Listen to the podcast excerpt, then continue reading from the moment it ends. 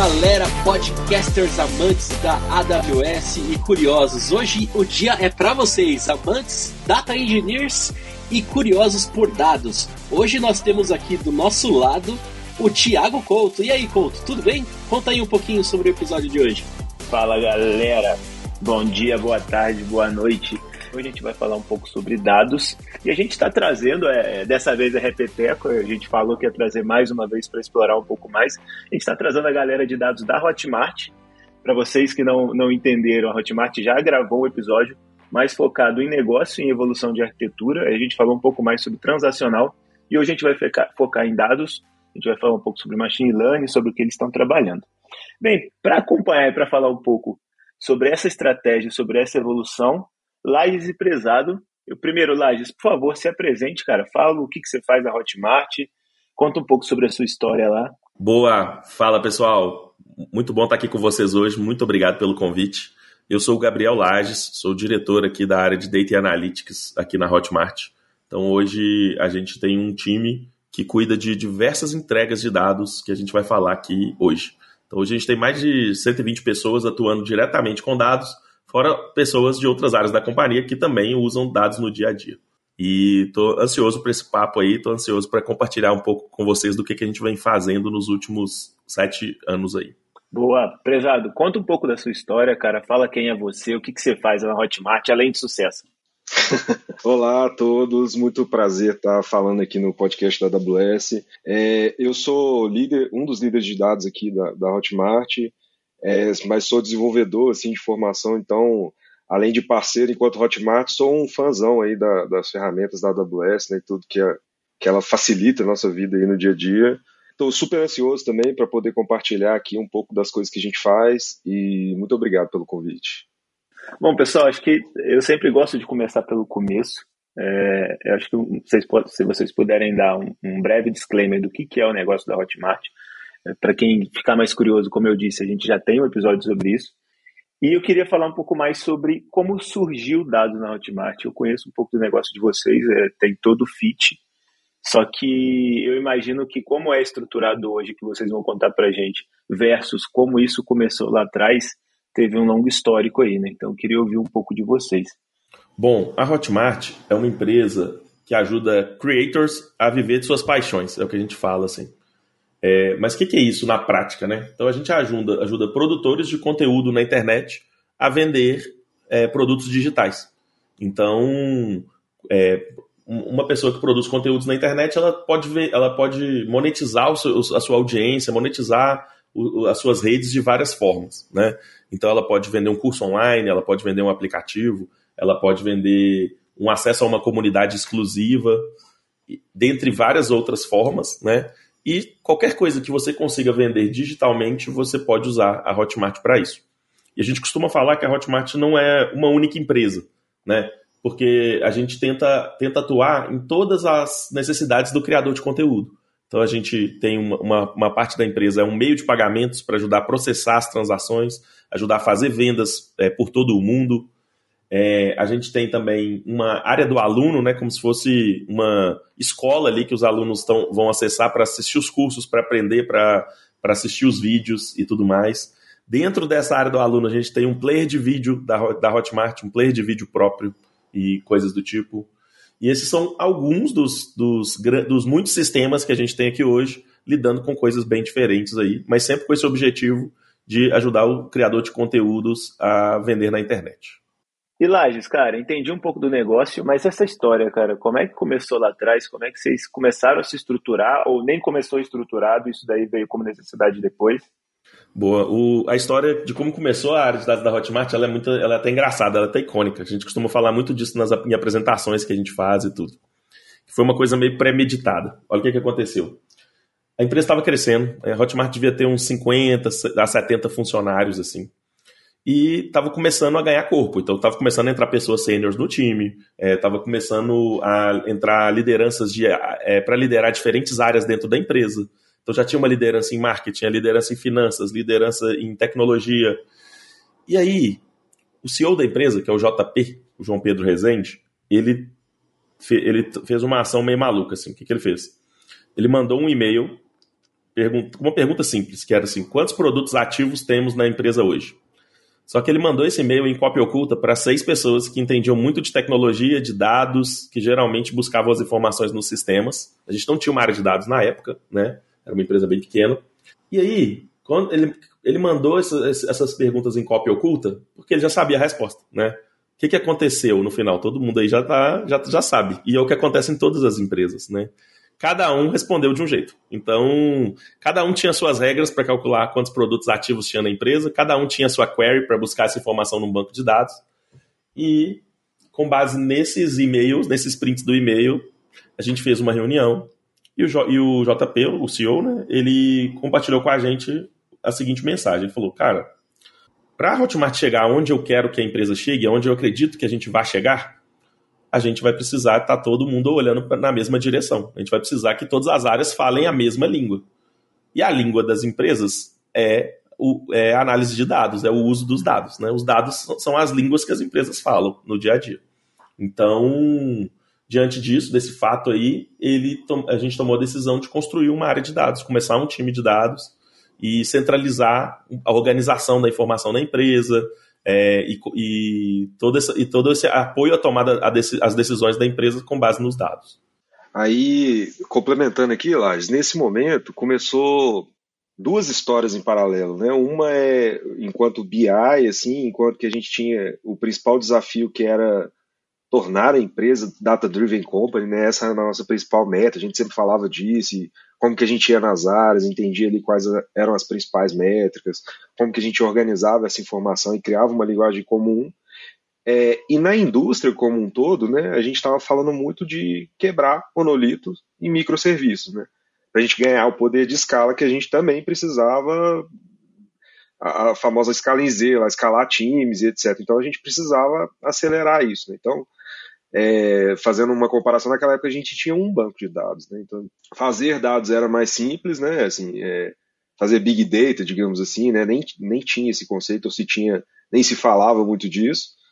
É, e por outro lado, aumentando a utilização dos microserviços, começou a aparecer outro problema que até então a gente não estava tão claro ali que iria acontecer, que era a comunicação assíncrona desses sistemas. Assim, né? Como que a gente ia fazer isso funcionar? Né? Antigamente era mais simples, é, dando um exemplo aqui, né? O, o, aconteceu uma venda, né? uma venda foi aprovada dentro da plataforma, é, no próprio monolito ali já tinha chamada para a API, para liberar o aluno, para imprimir, né? colocar o aluno numa turma, enviar um e-mail e etc e agora são serviços distintos, né? Então essa como que eu garanto que essa comunicação vai acontecer, né? Naquela época a pergunta era essa, assim, eu não posso perder uma mensagem ali, né? Eu tenho que ter alguma resiliência a mais, etc. E aí casou com esse objetivo que corria em paralelo de, de ser data driven company, né? E aí é, é que a gente começou a evoluir a arquitetura para, opa, mas peraí, e se eu começar a interceptar essa mensagem, né? Assim, se eu começar a abstrair essa comunicação de alguma forma, né? É, entre os, todos os microsistemas que estão surgindo, e eu começo também a interceptar essa mensagem e salvá-la para que eu cuide desses dados assim e, e coloque e, e, e, realmente crie essas métricas da companhia e etc e tal. Então aí foi que a gente começou a, a pensar. Eu falo que foi o início da plataforma de dados. A gente começou a pensar enquanto plataforma, mas nem nem se chamava assim. Né? Antigamente o nome era BI, né? Assim, e Hoje em dia eu não sei porquê, mas a galera não gosta muito desse nome, assim, de ser time de BI, time de BI, mas é, foi o início, assim, nosso, né? Nós éramos o time de BI da companhia e, e, e já startando um, um, time de plataforma de dados. Eu acho interessante vocês falarem toda sobre essa história, né? Porque vocês, vocês linkaram várias coisas aí, na verdade, né? A razão de ter sido criado, como começou, e os processos que vocês passaram para chegar na criação, né? Para chegar no fim. Só que teve os meios, né?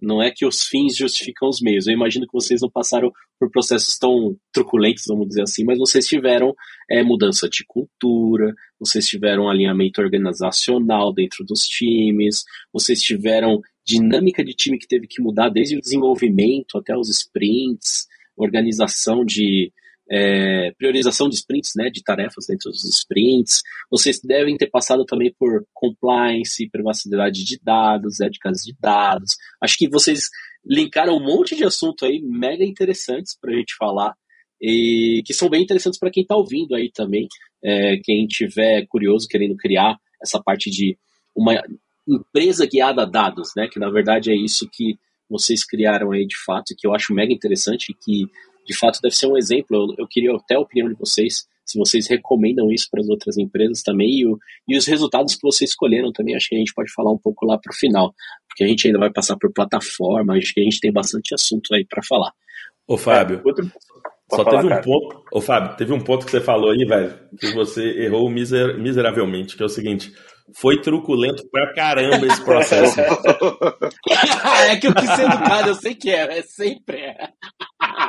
Eu vou dar um exemplo para vocês, tá? Em 2016, a gente, a gente entendeu que microserviços era o futuro da Hotmart. Muito pelo que eu contei para vocês no início, que tem um player de vídeo que precisa de tecnologia muito diferente de um checkout, que precisa de tecnologia muito diferente de um sistema de pagamentos, que precisa de tecnologia muito diferente de um sistema de parcerias e de um sistema de escola, sei lá.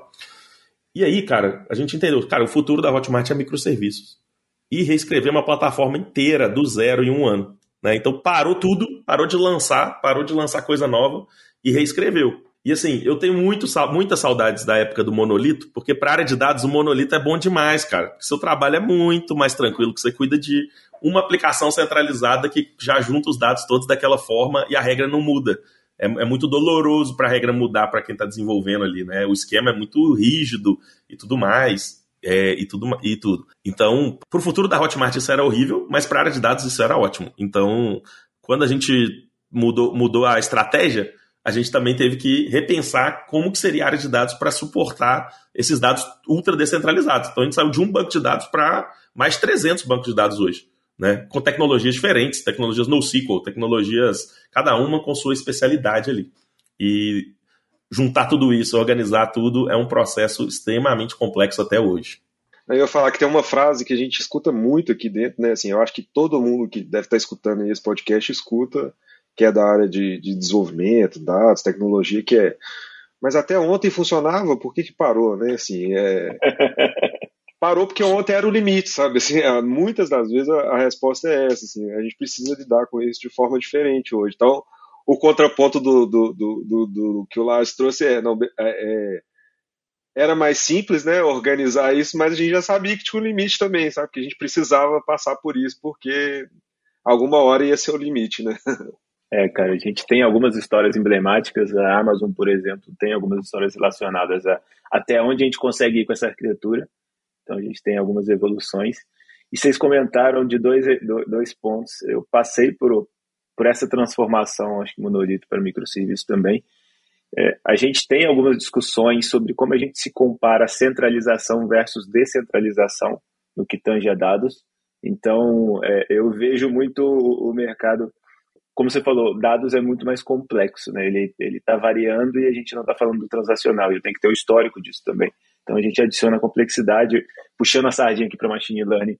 É até uma das complexidades de gerar modelo, né, cara? O modelo que eu gerei agora, e se eu usar o mesmo algoritmo, os dados já mudaram, então vai dar um modelo completamente diferente. Então a gente tem essa, essa dificuldade de lá de cá também. E uma coisa que eu achei curioso, é, que o prezado comentou, é em relação a, cara, beleza, eu tinha opções entre extrair dados de camadas de microserviços diferentes e centralizar isso no, num data lake, numa plataforma de BI, na plataforma de dados é, de maneira geral. Como é que vocês. Aí são duas perguntas em uma. Primeiro, como é que vocês tomavam decisões entre, poxa, eu vou fazer um CDC, vou fazer uma arquitetura mais event-driven, e como é que vocês decidiam o destino? Ou seja, a gente tem um, um workshop que, é, para mim, é, é, é um dos que eu mais gosto de entregar, que é, é banco de dados com propósito. Gostei para não falar inglês aqui, mas é banco de dados com propósito. É exatamente isso, cara. Eu tenho um dado desse formato e eu tenho uma consulta e uma inserção desse formato. Qual o melhor banco de dados para isso? Antigamente, cara, era, putz, eu tenho um banco de dados, que é, já, podia até ser mais de um DB, mas era um tipo de banco de dados, e eu colocava tudo lá e vida que segue a gente viu que, é, dada a volumetria que a gente tem hoje em dia, isso não é mais possível, e aí vê-se a necessidade de tomar decisões é, baseado em cada dado, em cada comportamento, da, em cada caso de uso e afins. Então eu queria que vocês me contassem um pouco como é que foi, cara, como é que eu decido ingerir dados, tirar de um microserviço que ele fala só com ele mesmo e só expõe as coisas com a API e joga numa base de dados, e que base de dados, que armazenamento vai ser esse para, pensando no futuro, eu vou precisar utilizá-lo da melhor forma. Boa. Eu acho que tem uma, uma dificuldade grande em fazer isso dentro da companhia, principalmente ser, sendo uma área né, é, que, que não está no desenvolvimento dos produtos ali, né, que tem uma mudança cultural ali de desenvolvimento de software, né, de entender a importância do dado que ele está gerando, né, que o dado é, sei lá, o dev pega uma história para desenvolver, ele está focado no negócio, né, por exemplo, um meio de pagamento novo, que seja, né, para um país novo. A ideia é que ele tem que concluir aquele meio de pagamento, fazer funcionar, né, ele tem que pensar no modelo, num, num banco de dados que atende ao modelo de, de, dados, né, e ao modelo de negócio daquele serviço específico, e a história acaba ali, né, e a mudança cultural é entender que não, né, assim, não, não, se eu não conseguir ter esse dado, né, de alguma forma, ele, ele não, não acabou, né? Assim, a task não acabou, né? O definition of done tem que incluir esse dado analítico ser consumível, né? Então, assim, essa mudança cultural ela é complexa, né? Eu acho que a gente é, está nesse, nesse andamento, assim, a gente chama de consciência de dados, né? De entender que o, que o, que o próprio time, né, produtor daquele dado, ele é o owner daquele dado, ele, ele tem que entender o impacto daquilo no, no na linhagem inteira, né? No, no, no, o quanto aquilo é importante, quem são os pré, predecessores, quem são os sucessores daquele dado, o que, que, é feito, etc., e que não acaba ali a história. Então tem essa mudança cultural que é complexa.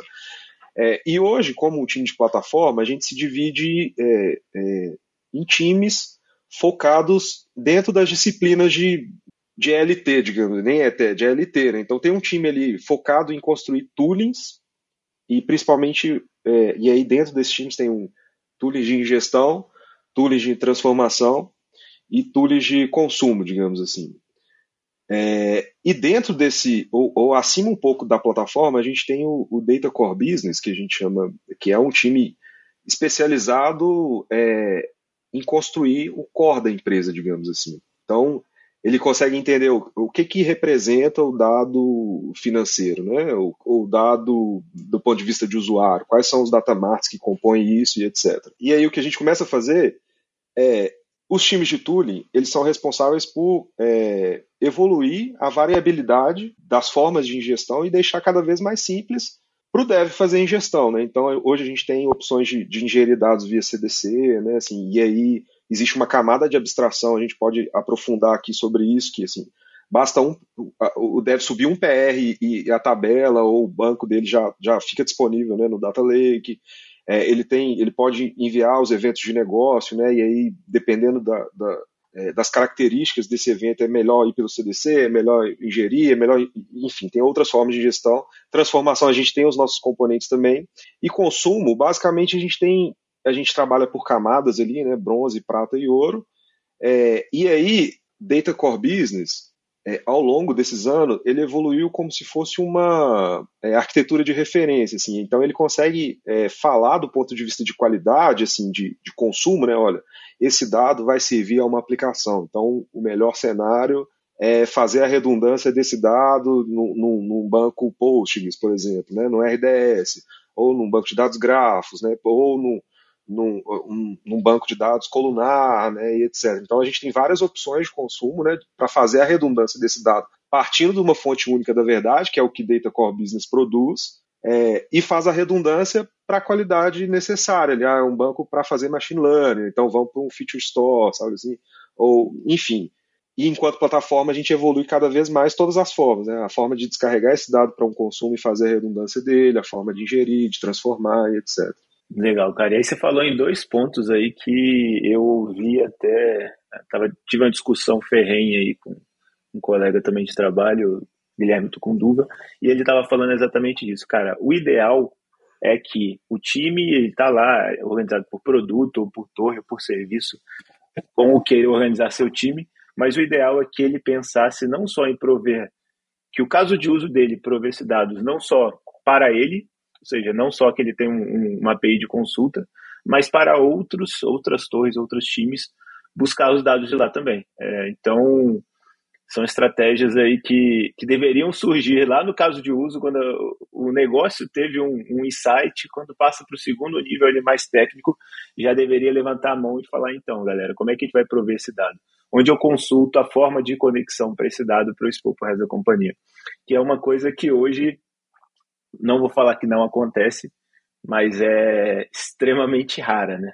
E aí você falou, cara, sobre. Eu entendi, só para a gente fazer um, um recap aqui, você falou sobre, cara, formas de consumo, então a gente pode ter eventos, a gente pode ter CDC, a gente tem é, tooling para fazer esse move de dados, e o que eu achei interessante, cara, é você organiza o seu ambiente entre bronze, prata e ouro, e a preocupação em como eu devolvo isso, porque o que eu já vi também em relação à discussão de plataforma de dados é, cara, eu já cheguei aqui no Data Lake, eu já coloquei aqui no, no vamos colocar em Technique Case, tá aqui no S3, cara, daqui para frente, ah, mas putz, é, eu preciso de um dado com microsegundo de latência. Cara, isso não é problema meu, eu já cheguei até aqui, já fiz seu indicador.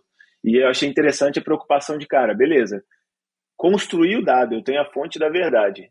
Daqui para frente, o como você vai consumir também é problema meu, ou seja, eu sou a responsável por dados e consumir os dados envolve, cara, melhor latência, melhor formato, isso eu acho que é, é outro ponto que eu colhi aqui da sua fala, que poucas empresas se preocupam. E eu já entrei em algumas discussões, e olha que eu nem sou de dados, mas eu já entrei em algumas discussões exatamente sobre isso, de cara, não, não, a fonte da verdade está aqui, cara, você tem que vir aqui pegar e fazer o... E aí o que acontece? O cara vai lá, pega, faz o puxadinho dele em algum lugar, coloca num banco é, relacional de novo, e isso daí, para dar problema, é, um, é dois palitos. Né? Então, é, acontece com frequência, já vi também.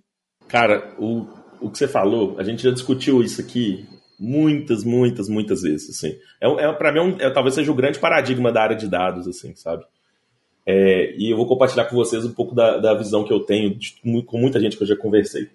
É, essa mudança é uma mudança de cultura, de fato. E tem um motivo para isso, né? Se a gente pegar a história das, das áreas de dados nas companhias, como é que era a área de dados antes dos anos 2000? Né? Era uma área de BI, igual o prezado falou ali. E até por isso que o pessoal meio que foge do nome BI, né? E é um nome ótimo, que é Business Intelligence, está gerenciando a inteligência do negócio e tudo mais, né? Mas é, como, é que, como é que funcionava? O, o, o time de desenvolvimento focava na aplicação transacional, o time de BI focava em ele tinha que se virar para pegar aquele dado que já tinha sido é, processado de forma transacional e levar isso para um contexto analítico. Então, como é que ele fazia isso? Ah, com ferramentas de ETL, é, tinha aquela velha, rodar um ETL todo dia, meia-noite, processar os dados em D-1, que é o dado, famoso dado D-1 das empresas, e consumir isso no outro dia. Mas você tinha áreas, era muito limitado assim, os escopos, né? Tipo, um time desenvolvia e não estava nem aí para como que esse dado estava sendo desenvolvido, né? E o outro, e outro time tinha que preocupar em como preparar aquilo para o negócio. Então, geralmente, a área de BI estava mais junto com a área de negócio, tipo, era um TI que, funciona, que atendia a área de negócio ali, e a área de, de desenvolvimento estava focada em desenvolver, desenvolver o produto. E aí, a gente tem dois problemas que foram surgindo com o passar do tempo, né? E, e os dois têm uma causa parecida. Os produtos, na minha, na, é uma visão, uma outra visão que a gente tem aqui dentro muito forte. Todo produto está se tornando ou vai se tornar um produto de dados. Quando a gente pega um relógio, né? Poxa, um relógio hoje é um smartwatch. Você tem aquele relógio luxuoso lá que o cara quer, quer comprar só para mostrar que, é, que tem grana, mas a maioria das pessoas do dia a dia hoje compram um smartwatch. Por quê? Por que isso, né? Então, que é o diferencial do smartwatch da Apple para o smartwatch da, da Samsung, sei lá. Não é mais se ele é mais bonito, se ele, é, se, ele, se ele é mais caro, se ele é de ouro. Não é mais isso que faz as coisas ser diferentes. É a informação que você está passando para aquilo ali, né? como que você está analisando esses dados e devolvendo isso em forma de produto para o consumidor final. E o fato de tudo estar tá virando produto, então tudo tudo está sendo e tudo está virando produto de dados, tudo está sendo metrificado. E se tudo está sendo metrificado, você está tendo um volume de dados gigantesco que não comporta mais naquele modelo antigo de, de, de processamento de dados. Então aquela query que você começava a rodar meia-noite, ela vai gastar a noite toda para rodar, dependendo. Né? Então, se você levar para esse paradigma que você tem que pegar uma coisa transacional e transformar para uma coisa analítica e depois disponibilizar isso para a galera, né, é, você, você vai ter muitos problemas. E a partir do momento que os produtos começam a entregar dados na ponta, dado passa a ser tão importante quanto a transação. Porque se o, se o meu relógio estiver mostrando os dados todos errados aqui, eu não vou comprar esse relógio mais, eu vou, eu vou trocar meu relógio, né? E, e eu acho que que é a diferença de cultura que mais importante que as companhias já estão começando a ter e que eu acho que vão, vai ter cada vez mais daqui para frente. Que é, a, que é aquela ideia de, cara, o dado é tão importante quanto a transação. Então, a equipe que está gerando o dado lá na ponta, ela tem que cuidar desse dado, de todo o ciclo de vida desse dado. Né? E é a grande forma que a gente tem de escalar dados nas empresas. Senão vai chegar um tempo que você teria uma área de BI cinco vezes maior do que todas as áreas de desenvolvimento. Né? Sendo que é uma área focada mais em enablement, é, é mais em gerar valor para o negócio, é, para as equipes do negócio gerarem valor para o cliente final. Né? Então você, tá, você estaria abrindo mão de entregar produtos, entregar coisa nova e tudo, só para ficar organizando os seus dados ali. E, e, o caminho que a gente acredita é esse caminho contrário, é habilitar as áreas para ter total autonomia e conseguir cuidar dos dados de ponta a ponta. E a gente acredita que isso tem um potencial de gerar valor absurdo para o negócio comparado ao modelo anterior, assim, sabe? Tem um paradoxo legal aqui e que faz um paralelo com qualquer tipo de plataformização que tenha acontecido nas empresas, sabe? Então, assim, é, queria até ouvir a opinião de vocês, assim, com relação a isso, que é quando as empresas, os times de desenvolvimento vão crescendo, etc. É muito comum você criar times de plataformas para você abstrair coisas, né? Então, você não quer que todo time crie tudo sobre CI, CD, etc. e tal, não sei o que. Você vai criar uma plataforma de entrega, né? Com qualidade, etc. Mesma coisa, assim, o paralelo é o mesmo. A gente não quer que todo mundo saiba é, é, subir um CDC e aí colocar isso já não sei o que e garantir que os dados estão chegando com toda a resiliência e tem expertise nisso. A gente vai, cria é, toda uma abstração para que um dev suba um PR, pum, já está lá o dado, já consegue consumir, etc. A minha, a minha grande questão e, e o paradoxo aqui para mim é, ao mesmo tempo que a gente quer evoluir essa cultura, né, e que o dev é, entenda a importância, ou seja, ter consciência de tudo que está acontecendo ali atrás e que é, entenda que, cara, é, ah, eu mudei o, a tabela aqui, digamos assim, que você quebrou o contrato. Assim, é, é como se você tivesse mudado a versão da, do, da sua API e você quebrou e você tem que ter consciência, sabe? Você tem que usar alguma semântica de versionamento, alguma coisa ali, enfim. É, a gente também é, abstrai né, tudo assim para ele e aí cada vez menos ele tem contato com o que está acontecendo ali por detrás né, da, da plataforma. Né? Então, eu vejo esse cenário acontecendo, por exemplo, com, com times de DevOps que já é, que, que, já tem mais tempo, né, que essa consciência está rolando, assim, onde muitos devs não têm muita consciência do que está acontecendo ali por trás com a entrega, sabe, assim, é, e, e dados, eu, eu, vejo que esse paradoxo está se repetindo, assim, ao longo do tempo, sabe, a gente está, a gente tem plataformas de prateleira, né, que já entrega quase tudo pronto, assim, né, é, a gente tem várias coisas que a gente aqui usa enquanto gerenciados pela AWS, por exemplo, né, e aí a gente também não tem muito controle, etc, e ainda a gente abstrai mais ainda esse conjunto de ferramentas e entrega isso quanto plataforma, sabe?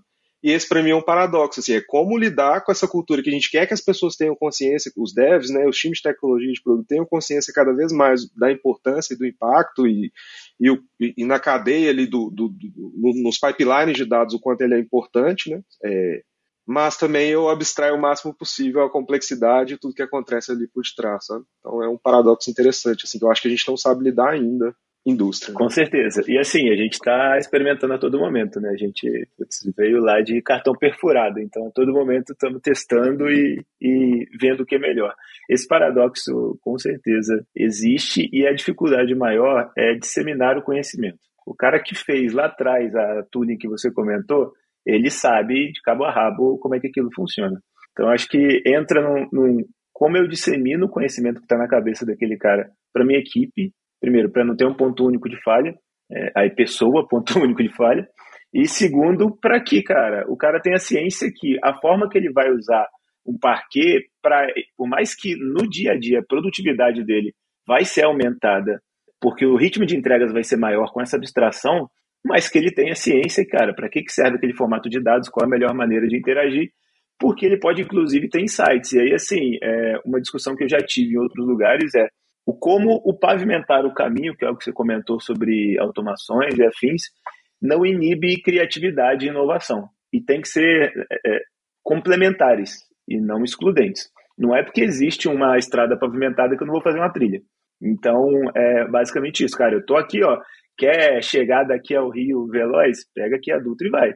Cara, quer ir pela, sei lá, fazer uma trilha de bicicleta? Você tem opção e você vai ter Você pode chegar no mesmo lugar, mas você vai ter experiências diferentes e aí você pode descobrir muito mais coisas. Então, acho que esse paradoxo existe, existem formas de, de contornar. Falando aí so, ainda sobre tooling, sobre as estratégias de vocês, dois pontos que eu lembrei aqui agora, cara. Primeiro, quando eu falei do banco de dados da escolha, tem um episódio, se eu não me engano, é o 80, é, que a gente fala que o Hugo, na verdade, que é um especialista nosso aqui, ele fala sobre banco de dados atuais, então, que, que a gente tem de novidade, o que, que a gente tem, é, falando novidade, recém-lançamentos, recém -lançamentos, e o que, que a gente tem de novidade no sentido, cara, eu ainda rodo só relacional, beleza, o que, que você pode melhorar no seu negócio com os tipos de banco de dados? E um, esse daí, o episódio 80, tem um tempinho já. E ele teve um lançamento agora em junho, se eu não me engano, de uma documentação sobre estratégia de dados para ambientes corporativos e afins. Está na documentação oficial também, também do Hugo e da Lídia, que eu acho que vale, é, pelo menos como insights, é, são arquiteturas perspectivas, é, mas pelo menos como insight de, cara, eu estou fazendo isso, por que, que a arquitetura referência que está lá está fazendo de outro jeito? Quais são os motivadores que eles tiveram para colocar isso como referência? Então, acho que vale até como não seguir a cega. Acho que referência tem esse nome justamente para isso. Você se refere a, mas não é para fazer igual. Mas acho que vale a consulta aí. Você falou isso. É, uma das implementações que foram game changer assim, esse ano foi a liberação do data sharing, né, no Redshift, que mudou completamente a forma como a gente consumia dados aqui, né. Antes a gente tinha um cluster super parrudo de Redshift e uma concorrência de consumo interno das aplicações, do dashboards, do, de tudo que acontecia, né? É, desleal às vezes, né? Então você tinha um, um cientista de dados que às vezes não é tão especializado e nem a gente pode discutir se deveria ser ou não, né? Em fazer esse consumo. Colunar fazia um consumo como se fosse um banco transacional, né? No SQL, etc concorrendo com uma aplicação que está mostrando um dashboard, concorrendo ao mesmo tempo com uma aplicação que está agregando um número e precisa escalar a quantidade de usuários ali, etc., que não funcionava tão bem para todos os cenários. Aí a gente tinha que escalar olhando muito para o negócio é, e criar outros clusters e com dados diferentes, a gente não conseguia manter a mesma camada de dados é, em todos, apesar de que o dado estava no S3 e a gente conseguia consumir, mas muitas vezes tinha que materializar aquele dado e etc. Com o data sharing, isso mudou completamente a nossa perspectiva. Assim, a gente conseguiu ter um cluster de escrita é, e vários clusters que, que, que, que a gente segmenta bem para o consumo interno, externo, playground ali, para a gente conseguir fazer é, estudos, é, meia docs, assim, etc. E mudou completamente a nossa perspectiva de consumo, assim, sabe? É, foi game change total essa feature pra gente. Assim. A gente já pedia ela há algum tempo e fomos os é, betas ali, né, beta testers dela, e hoje a gente usa em produção e foi muito massa. Assim. Poxa, que bacana. Agora deixa eu te fazer uma pergunta que eu acho que todos os curiosos ou data engineers e ouvintes, podcasters aí que estão nos ouvindo, tem uma curiosidade, acho que é impossível não falar nos dias de hoje também, tá? A gente falou muito de consumo e formatação dos dados, transformação dos dados, forma de distribuir entre os times. Beleza. Aí tem aquele termo que o Lages até falou que o pessoal não gosta de falar tanto, que são o BI, né? Mas também tem um outro tema que é super trending topic hoje em dia, que é machine learning, certo? Eu queria saber, pelo lado de vocês, né, é, todas essas transformações se foram também visando isso, né? E que tipo de coisas que vocês geraram é, de benefícios, né, de facilidade de uso. Poxa, já que eu fiz toda essa plataforma, eu fiz tudo isso daqui, que resultado eu colhi quando eu fui usar isso aqui para machine learning, por exemplo? Boa.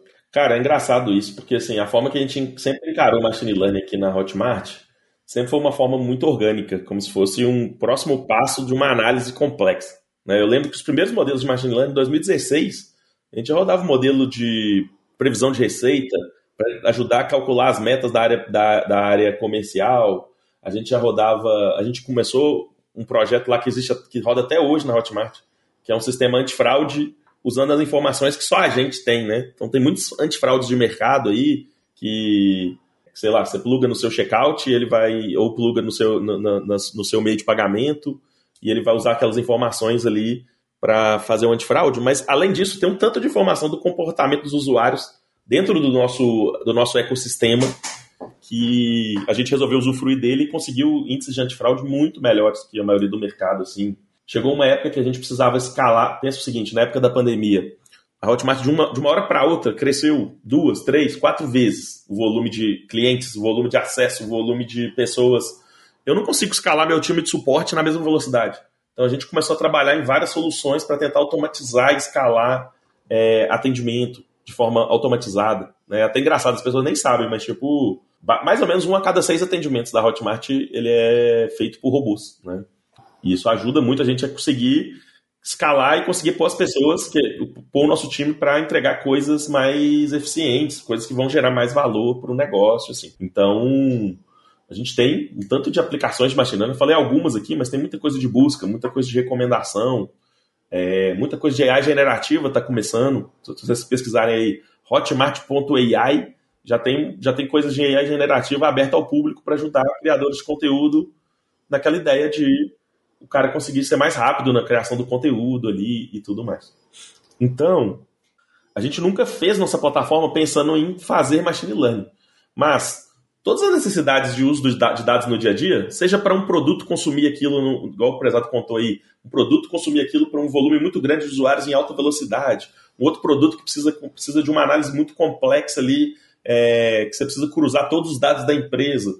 Então a gente foi adaptando e evoluindo nossa plataforma de dados para ir atendendo cada uma dessas necessidades de negócio. E muitas delas foram baseadas em machine learning. Né? Aí tem a parte de feature store, tem a parte de ML Ops, né, de você gerenciar vários modelos rodando ao mesmo tempo. O, o, uma coisa que já foi falada aqui também, né, do, o modelo ele vai é, mudando o comportamento ao longo do tempo, então você tem que estar tá retreinando, você tem que estar tá tendo métricas, você tem que estar tá fazendo toda a observabilidade do seu modelo. E muita coisa casa, né? Que um, um sistema que você está criando que vai fazer a observabilidade do seu modelo, ele segue mais ou menos os mesmos é, objetivos de um sistema que está monitorando, fazendo a observabilidade de uma transformação ou a observabilidade de uma aplicação. Então a gente vai usando o aprendizado que a gente tem em cada parte, da, da cada ponta da plataforma, em outras pontas da plataforma, mas sempre com esse foco de ir resolvendo os problemas do negócio e entregando valor para o negócio. É, eu acho que esse ponto que você falou, Lars, é fundamental. Assim, é, foi sempre o nosso olhar. Assim, a gente nunca começou a fazer ML ou IA é, por fazer, assim, sabe? É, a gente entende é, essa tecnologia como as outras, como um meio, né? Como um meio para resolver um problema complexo e etc. Então, assim, a gente precisa fazer o forecast. Então, cara, é, a gente consegue fazer com EA, assim, né? A gente precisa aumentar a eficiência da operação de, de atendimento ao cliente. A gente consegue fazer com EA, sabe assim? E ele tem sido um meio muito poderoso hoje para a gente resolver vários dos problemas que a gente tem, né? Poxa, galera, adorei escutar como que vocês criaram aí a plataforma de dados de vocês, como é que vocês criaram uma empresa data-driven, que é a, a hashtag aí que a galera costuma utilizar aí no, nas redes sociais, nerds e técnicas, né, de data engineering e também desenvolvimento e tudo mais. É, queria agradecer a participação de vocês. Também queria agradecer porque eu fui pessoalmente aí no escritório de vocês, adorei a recepção, muito obrigado. É, adorei o pão de queijo aí de Belo Horizonte, foi a primeira vez que eu fui para aí, adorei também. Quero perguntar de vocês se vocês querem deixar algum recadinho para quem quiser conhecer a Hotmart, para quem está criando uma empresa data driven, para quem está aí precisando reforçar a cultura de dados também aí, que o prezado falou muito também. É, e Tiago também, se você acha que precisa pedir mais alguma coisa aí dos nossos mestres da Hotmart. É, pessoal, bom, queria muito agradecer né, a participação aqui, esse, convite, foi muito legal esse papo. Lembramos, fazer uma retrospectiva aqui, lembramos de várias coisas, né? É, então, eu espero que a gente tenha conseguido ajudar quem está buscando promover uma cultura de dados, quem está buscando melhorar a, a, estrutura de dados da companhia, a forma como as companhias tomam decisões, são mais data-driven, né? Aqui na Hotmart a gente até brinca que hoje a gente tem um mantra que é respeite os dados. Então a gente tem um mantra, um dos mantras da empresa. Todo mundo que entra na empresa recebe um livro que numa parte do livro fala que ele tem que focar em dados, que dados é uma coisa importante e tudo mais. Mas hoje no episódio vocês entenderam que não foi do dia para a noite que a gente construiu isso, né? E eu super acredito que cada vez mais as companhias e as, e as empresas vão vão migrar mais para esse tipo de pensamento, né, para pensar na cultura de dados como algo importante para os negócios aí. Muito obrigado mesmo. Bom, gente, eu queria agradecer também, muito obrigado. Foi um papo muito massa, assim. A gente adora falar sobre as coisas que a gente faz e, e fez aqui, não só sobre os acertos, né? A gente nem falou muito, mas a gente também errou. Foram, foram as duras penas, né? Chegar é, onde a gente chegou hoje. Todo mundo que quiser saber um pouco mais, né? Quiser trocar uma ideia, que quiser nos usar como referência, né? Desses aprendizados. A gente sempre está muito aberto a conversar, a fazer bench. A gente também faz, né? Com várias outras empresas. Pode nos procurar é, muito provavelmente várias das coisas que a gente falou é, sempre vem essa pergunta, ah, então para eu criar uma plataforma de dados eu tenho que fazer isso? A resposta é não, assim, é, a gente falou disso aqui, né, que, que, que seja uma referência, uma inspiração, mas que é, não é exatamente igual, né, assim, para cada cenário é diferente. É, e foi muito, muito agradável, gente. Obrigado. Quem quiser saber um pouco mais é, aprofundado, né? A gente tem o nosso podcast também na Hotmart, uma PodDev, pode procurar aí nas principais plataformas, onde a gente entra no detalhe ali sobre. É, tem um episódio que vai sair agora sobre ingestão específica, onde a gente detalha o CDC, é, o nosso Event Agent, né? Nosso agente de, de, de eventos, detalha bem mais a arquitetura de como que a gente recebe essa quantidade de eventos que a gente iteras né, por, por, por dia é, e a gente fala bem detalhado sobre cada uma das partes e tem outras partes que não só dados também, tem outras trilhas. Vão ser muito bem-vindos lá também. Bom, valeu! Pessoal, novamente, muito obrigado. Agora a gente aguarda o convite para a gente ser convidado no podcast de vocês, né? De preferência presencial com pão de queijo. Mas muito obrigado de novo pela presença aqui. Voltem mais vezes. Ouvintes, comentem aí, podcast AWS Brasil, e falam o que, que vocês acharam. É, a gente vai estar tá postando é, referências no LinkedIn e em outras plataformas sobre essa gravação. E o meu muito obrigado, uma boa tarde, uma boa noite, um bom dia, até mais.